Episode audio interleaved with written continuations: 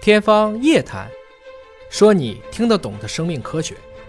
欢迎您关注今天的《天方夜谭》，我是向飞，为您请到的是华大基因的 CEO 尹烨老师。尹老师好，哎，向飞同学好。我们今天关注啊 PNAS 一篇发表的文章啊，这个标题一看还是有点吓人的啊，嗯，说是苏黎世联邦理工学院的科学家创造了第一个完全由计算机生成的生物体的基因组，嗯啊，这未来对于定制和合成生命到底有什么样的意义？其实合成生物呢，我们之前曾经介绍过这个沈月博士他们团队啊，对联合着国内的高校，包括美国的科学家，共同是合成了人类第一个有细胞核的真核生物，就是酿酒酵母里的 DNA。对那个是人工合成的。但是这个苏黎世联邦理工学院的这个合成，它完全是计算机创造的，它连自然界当中的酿酒酵母的模板都不参照。啊，就创造了一个新的 DNA 的这样的一个生命，呃，这个会不会就是真的感觉我们好像扮演了创造生命的角色了呢？我们说啊，生命是一个语言，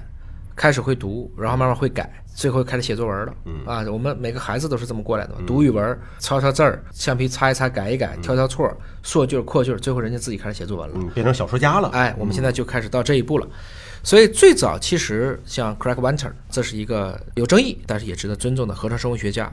那么他领导的团队就创造了第一个叫合成的细菌。嗯，这是十多年前的事儿了。啊没错，人家创造的挺早的，他改完了以后呢，还是用了一个现存的细菌的一个骨架，然后对用他的新的去换下去。对然后发现，哎，这个居然换完了以后，它自己可以复制了。活下来了，哎，我们的酿酒酵母也是这么做的，也是这个原理，就是说我是依据自然界当中的一个生物的模型，存在一个酵母，呃，替换里面的一些基因。因为染色体可以同源重组，嗯对一点点换换换换，最后都换成你的了。但啊是这位科学家团队不是这样的，就是整个的这个 DNA 序列完全是科学家在计算机上生成的。这么说，他这里举了一个比较形象的例子啊，如果原先是对真实有机体的一个重置版，对数字重置版，对，今天这是一个混录版，嗯，就它跟原作呢既可以有相配合，同时又利用我们对生命的理解进行了微调，提高了这个过程中的效率。可是我们现在的理解还太粗浅了吧？哎，是这样子。所以呢，他们其实是也是在通过一种，我们就不念这个名字了，还嗯是很复杂的，我们简称叫 CC 这个细菌的天然代码当中，它先把天然代码拿出来了，进行了修改之后就不叫 CC 了，它叫 CE。嗯，啊，我们合成这个词叫 synthesis，这里叫 ascesis，它通过这个来把它定义成了一个新的生命。那么从这个 CC 基因组开始，发现天然这个基因组有四千个基因，而大家又可以定义这四千个基因里面有很多都是非编码序列嘛，垃圾 DNA。嗯，科学家发现，哎，这四千个当中应该只有大约六百八十个是生命所必需的。那么已经发现了最小的基因组，可以足够在实验室保证这个细菌活下去了。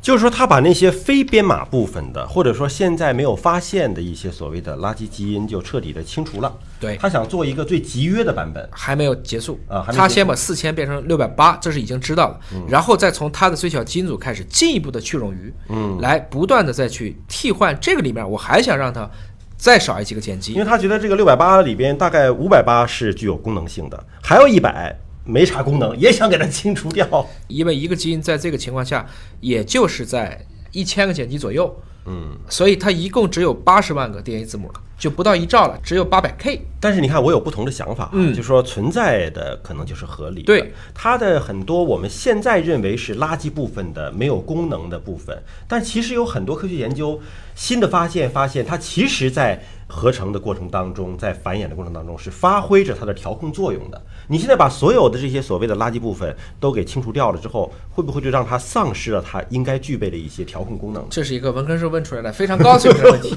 对，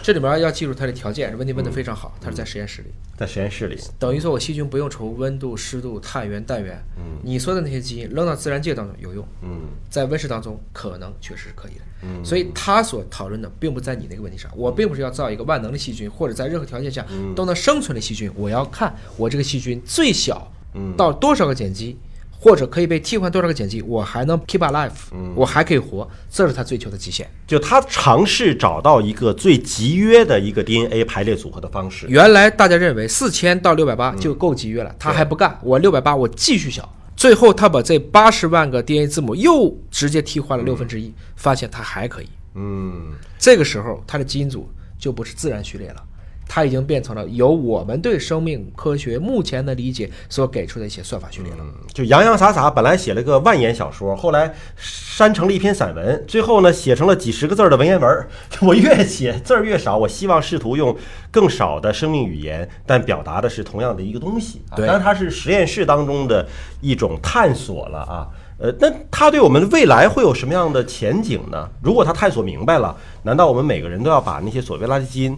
精简掉吗？让我们人生变得更集约吗？不是，我们都会问一个问题，就是在于自然界出来的这些今天已经看见的东西，是不是最优的？现在看起来肯定不是，嗯，啊，一定是具有很多可以被缩减或者是优化的地方。对，啊，你说的存在就是合理，这个没错。但反过来讲，它要在什么样的环境下？我们都想问一个问题：到底一个物种有多少个基因就能活？这是一个很好的话题。嗯，他们现在又关闭了一些自然的基因，发现其实六百八十个人工基因里面有五百八十个是具有功能性的。对嗯可是他们还想进一步探索，能不能比如说三百个基因它也能活？如果我们可以实现用更少的基因来代表生命的话，我们可能会对未来的殖民外星嗯起一个很重要的作用。还知道那个著名的实验吗？Craig Winter 刚才说的那个嗯人和马斯克，想让马斯克送一台合成仪，全自动的到火星上。嗯然后 Winter 在这边给 DNA 序列，那边就开始合成组装，嗯向火星去植入 DNA，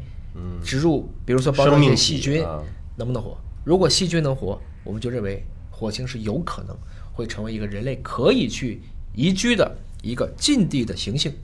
嗯，这就真的变成科幻了，哎科是这幻样照子进现实了。嗯但是是硬核的，这里面听起来是完全合理的，因为火星曾经是有水的，火星是有冰盖儿的，火星在历史上是存在大气的，这个至少要比我们《流浪地球》那个听起来要靠谱多了。但你看啊，我们说水稻的基因组，这个不是之前华大参与也是测过的，是吧对？它有大量的重复的序列，它是多倍体嘛。那如果按照这个理论，或者按照这种探索思考的方向，我精简水稻的基因组，把它精简到一个它又能够生存下去，又能够结穗儿出来，但是却是一个基因组特别集约的这么一个，嗯那会是一个什么样的植物呢？那难道会是一个全新的物种吗？我们这么说啊，我们没有办法去预估未来的事情，我们从现存的东西找证据。我们知道恐龙灭绝了以后，出现了两只，一只变成哺乳动物，一只变成了鸟。鸟和哺乳动物都是温血动物，结构非常相似，但是基因组大小，哺乳动物三个 G，鸟一个 G。嗯，当时我说过这个原因，是因为鸟要飞。所以它要扔掉一些冗余的东西，包对吧括会飞的哺乳动物基因组也小，嗯，蝙蝠二点二个 G，其他都是三个 G，也就是说，我们今天所有的结构是适应功能的，嗯，所以这个过程中，我们可以知道有一部分物种逐渐去演化。你刚才说到了多倍体的概念，我们认为，至少我跟很多人聊过，物种的终极演化方式都是二倍体，嗯，两性对于碳基生物是一个稳定的状态，嗯。